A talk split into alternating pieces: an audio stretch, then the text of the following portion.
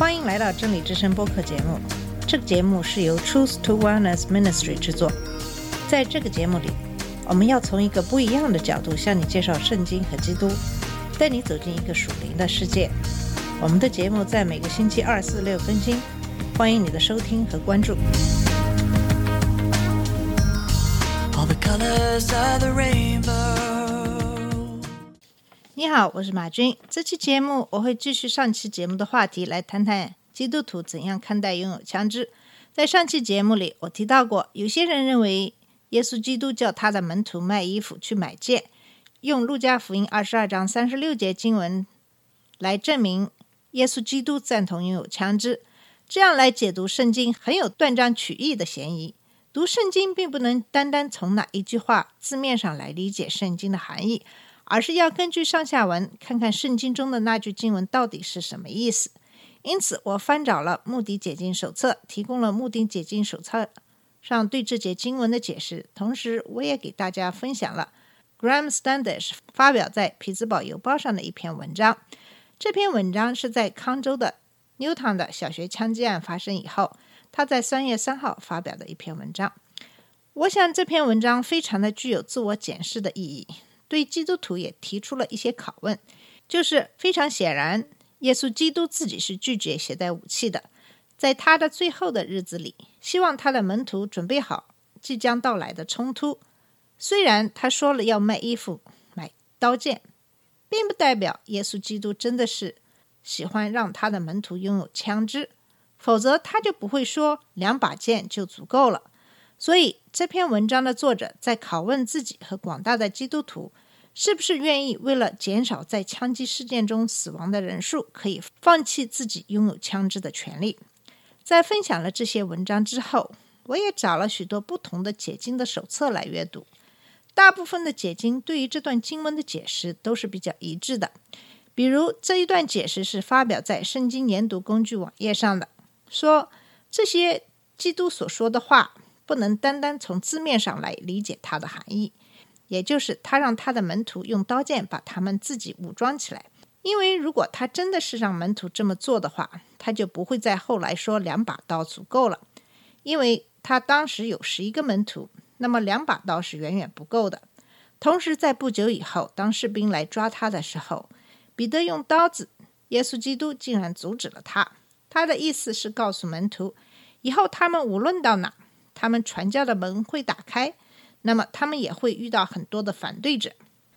这些非常强大的反对者会用暴力、愤怒和逼迫来对付他们，他们可能会需要用到刀剑来保护他们。这个词其实是用来表达他们即将遇到的危险以及他们需要的保护。在维基百科上对这段经文这样解释：Yuda 和 Penner 认为，两把剑是完全不能来保护耶稣基督，避免即将到来的抓捕、审判和行刑。因此，耶稣基督让他们准备刀剑的唯一原因是，耶稣基督准备应验先知的话。这可以从后面的一段经文可以看出，在路加福音二十二章三十七节说：“我告诉你们，经上写着说，他被列在罪犯之中，这话必应验在我身上，因为那关系我的事必然成就。”这个解释同时也在几个小时后被彼得掏出剑来保护耶稣免受抓捕的时候可以看出，耶稣驳斥他们说：“凡动刀的，必死在刀下。”其实真的不难看出，很多的解经都没有说耶稣基督真的是赞成用枪支的。我想我要花很多的时间来解释这样的一节经文，是因为很多的基督徒常常断章取义的把圣经中的章节拿来作为自己行为的理由。在我们转到讲述具体的枪支管制的方法之前，我想再给你一个枪支管制必要性的理由。我先生也是大学老师。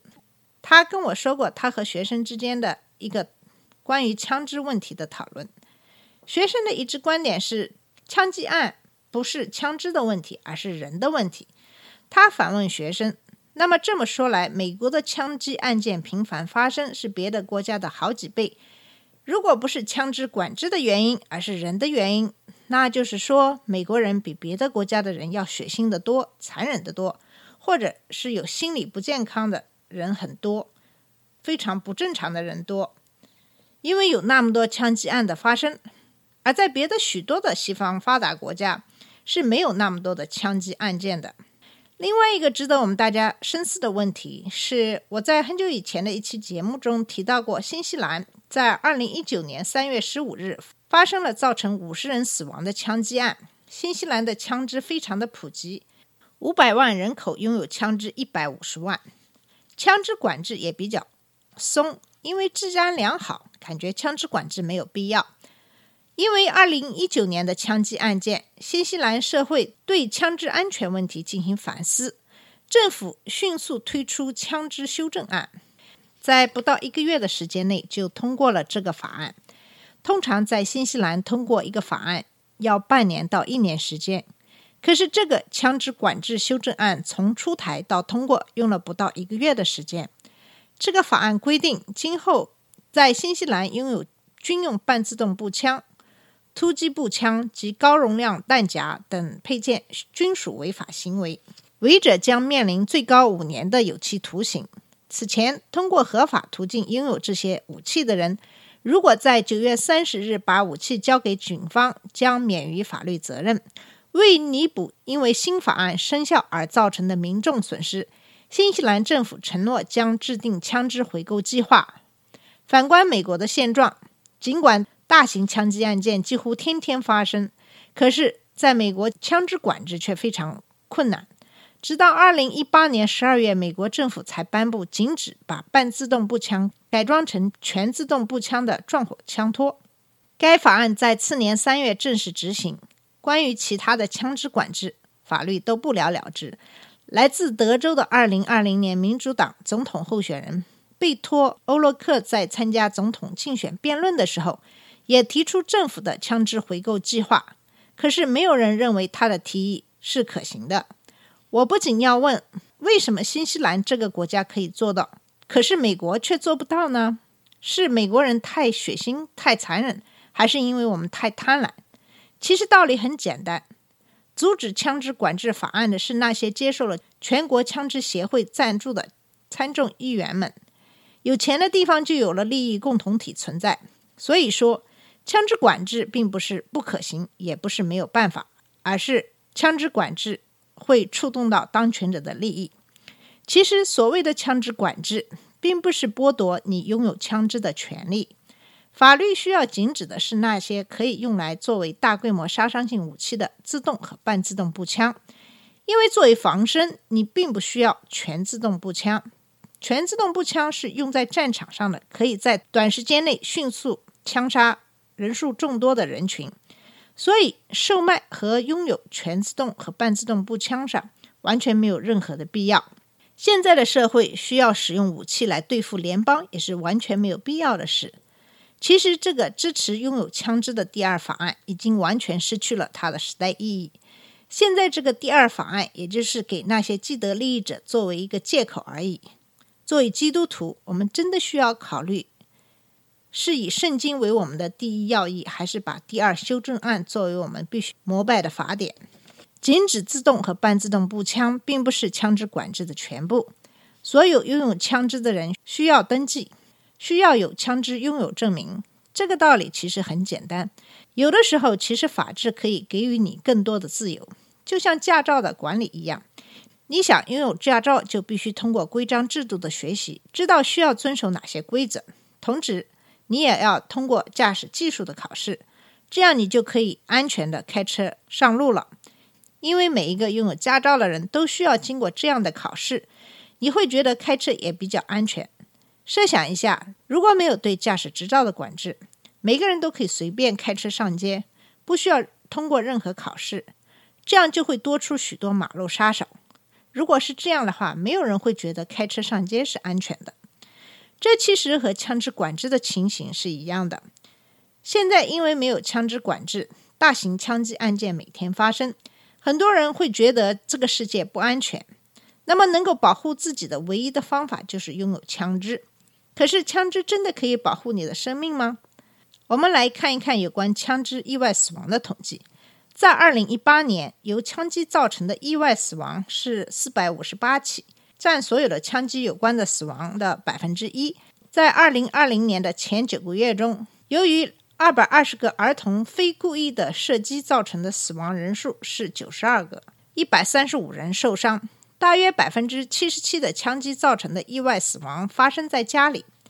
二零零六年到二零一六年的十年时间里，六千八百八十五人死于非故意枪击事件。在二零一六年，四百九十五人死于意外的枪击。这些意外的枪击案件大部分发生在二十五岁以下的年轻人中。二零一四年，两千五百九十四个零到十九岁的孩子死于枪击。这些死于意外枪击的人，大部分是二十四岁以下。射击的人大部分是和他同龄的人，一般是他们的朋友、家人，通常是哥哥。我想，看了这组数据，你可能也需要考虑一下怎样管制你的枪支了。给拥有枪支的人发持枪执照，同时通过背景调查，这样可以可靠的保证购买枪支的人知道拥有枪支的责任。同时，拥有枪支的人应该是没有任何心理问题的人，这样应该可以有效的减少类似的枪击案件的频率。每个人都会觉得这个社会更安全，同时这样也可以保障那些用枪来狩猎和运动的人可以自由的拥有枪支而不受到限制。